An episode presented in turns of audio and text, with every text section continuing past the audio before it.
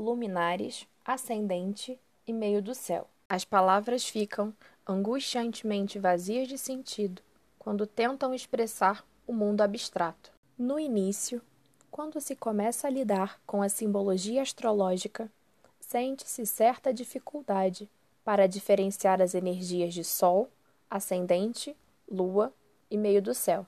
Levei muito tempo pensando numa maneira simplificada de assimilar essas energias em mim mesma, a fim de que pudesse um dia transmiti-las mais facilmente. Quanto mais eu raciocinava, mais difícil ficava achar uma fórmula que me agradasse. Até porque, em diversos livros, as explicações variam de acordo com o entendimento do autor. Um dia, fazendo um trabalho doméstico bem mecânico, a bem da verdade, passando a ferro umas pecinhas de roupa, não pensando em nada especificamente, me veio uma pequena luz. Apressei-me em escrevê-la antes que se perdesse.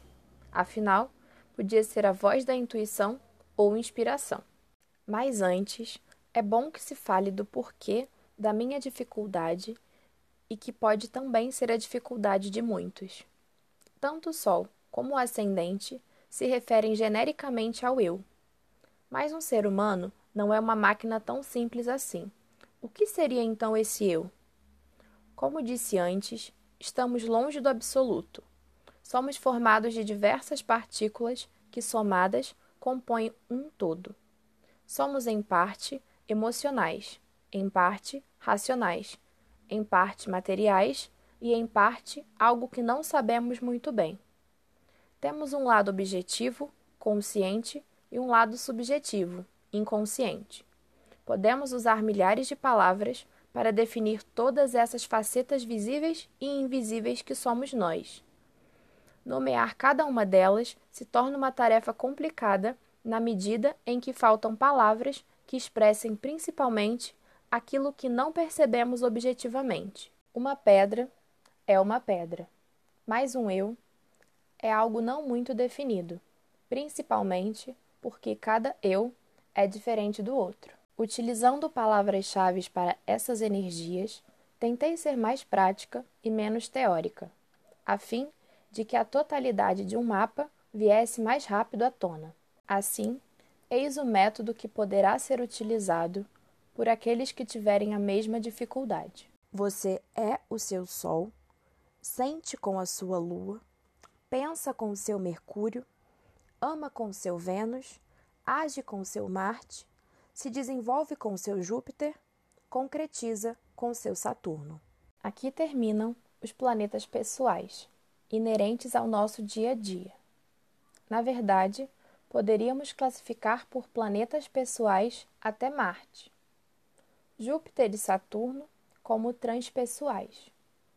Os três últimos fazem parte dos ciclos de mudanças e são chamados planetas geracionais. De acordo com a história contada por esses seis primeiros planetas e de acordo com a posição deles nos signos e casas, Podemos então usar a energia dos outros três, muito mais sutis. Quase sempre, estes últimos representam mudanças profundas na totalidade do comportamento humano, atingindo toda uma geração e daí o nome de geracionais. Mesmo assim, vamos dar palavras-chave para eles. Se liberta com Urano, transcende com Netuno, se transforma com Plutão. Na verdade, Plutão deveria vir na frente de Netuno, mas como foi o último a ser descoberto, ficou obedecendo a essa ordem. Experimente botar a palavra-chave de Plutão antes da de Netuno para ver como faz mais sentido. Todos eles, no entanto, são partes interligadas do todo, ou seja, do mapa. Todos são energias internas que estão impregnadas no nosso ser total, mas que se expressam no mundo externo de acordo com os estímulos que a vida nos dá. Essa porta de saída é o nosso ascendente. Daí, dizer-se que o Sol é o nosso eu interno, nossa verdadeira essência, aquilo que nascemos para vir a ser. E o ascendente, nosso eu externo, aquilo que aparentamos ser. Nossa mais conhecida personagem, aquela que viemos aprimorar na vida atual. Uma pessoa com ascendente touro, por exemplo, vai mostrar para o mundo a sua maneira de ser, sentir, amar, pensar de uma forma taurina. Muito embora essa aparência não esteja de acordo com a sua verdade interior, gerando às vezes conflitos difíceis entre o que ela é de fato e o que aparenta ser. Até porque é mais comum que as pessoas não tenham consciência disso. Apenas sentem que algo está fora de sintonia, mas não conseguem definir e separar um eu do outro eu. O ascendente, portanto, equivale ao nosso ser mais visível, nossa máscara, aquela parte na qual karmicamente devemos trabalhar para alcançar o sol. Aquilo que vai representar nosso maior aprendizado, o que viemos corrigir e aprimorar. É importantíssimo, por isso, usarmos o ascendente na sua polaridade positiva. Quanto mais agredido, aspectos dissonantes dirigidos ao ascendente ele estiver no mapa, mais numerosas serão as máscaras. É através dessa porta externa que deixamos escapar a personalidade verdadeira.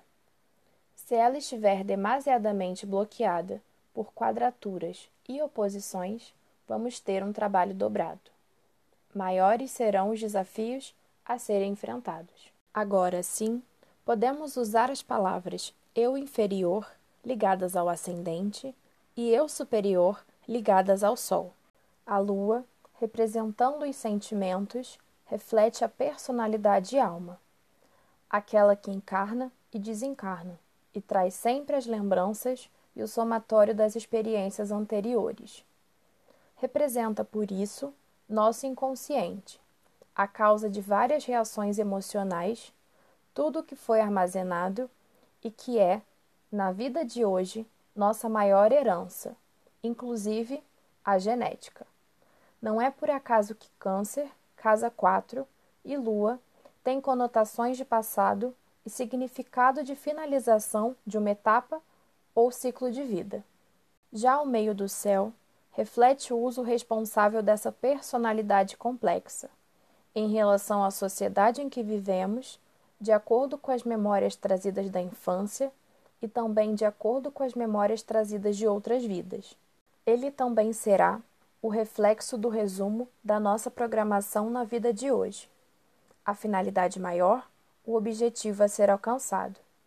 Depois de ter melhorado substancialmente o ascendente, ter trazido a Lua à consciência e, consequentemente, assumido nosso Sol, seja ele qual for. Assumir o Sol significa ser o que se é de fato e não aquilo que gostaríamos de ser, ou ainda, caminhar para aquilo que nascemos para ser.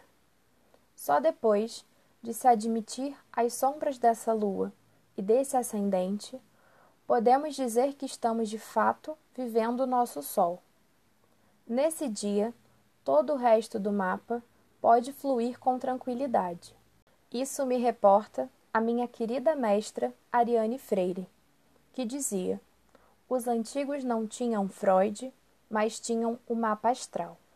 É, pois, de primordial importância que se trabalhe durante a presente encarnação o lado positivo dos luminares, do ascendente e do meio do céu.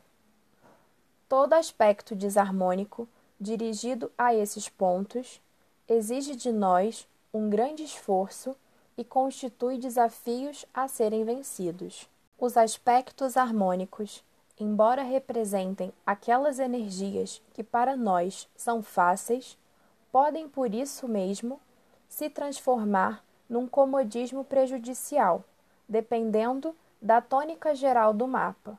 Não gostaria que pensassem que esta é uma tarefa fácil, a ser executada magicamente da noite para o dia. Ao contrário, exige muito trabalho, muita persistência, incontáveis noites de sono, lágrimas aos borbotões e, não raro, um total sacrifício. Mesmo assim, vale a pena tentar. Costumo dizer que a trajetória espiritual não tem volta. Uma vez nela, tratem de andar, mesmo que meio às cegas no início, porque os benefícios só serão percebidos muito gradualmente. Creio que é por isso que a maioria desiste antes mesmo de começar e teme enveredar por este caminho, porque além de árduo, é muito solitário. E os resultados dificilmente serão imediatos. Um dia li uma frase dita por alguém de que não me recordo, mas que achei perfeita. Ninguém está aqui na Terra fazendo turismo. Está todo mundo a trabalho.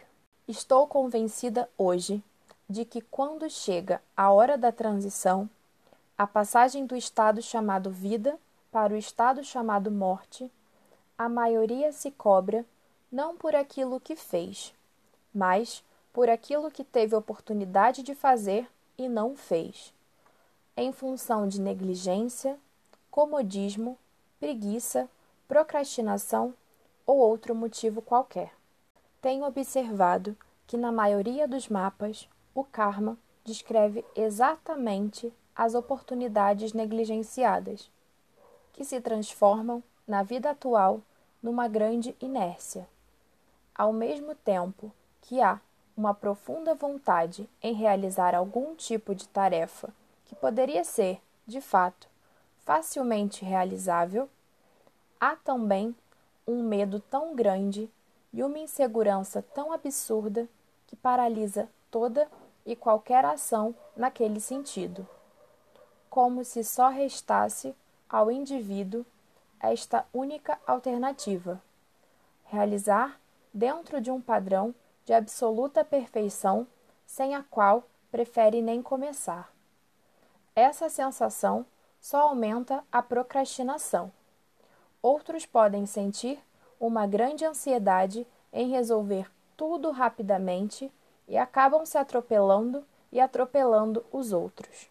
O conselho nesses casos é mostrar que o importante não é a perfeição, mesmo porque não passa de um conceito subjetivo demais para os padrões humanos, mas, ao contrário, admitir que sem as imperfeições tão inerentes a todo comum mortal, se perderiam os parâmetros necessários ao crescimento. Se não houvesse o erro, como saberíamos o que é certo e vice-versa? Creio que esta é a finalidade maior dos extremos opostos. Existe o ruim para que o bom seja valorizado. Do contrário, com que parâmetros mediríamos a vida? Mais difícil mesmo é a pessoa se convencer de que não passa de um comum mortal, repleto de erros e acertos, e se aceitar como tal. Aceitar que está aqui para evoluir, queira ou não. Que ninguém consegue deter essa lei da evolução constante e caminhar nem que seja um passo a cada vida. Que somos espíritos provisoriamente presos a um corpo, e não o contrário. Como resumidamente afirma hoje a física quântica, o mundo da matéria é uma ilusão.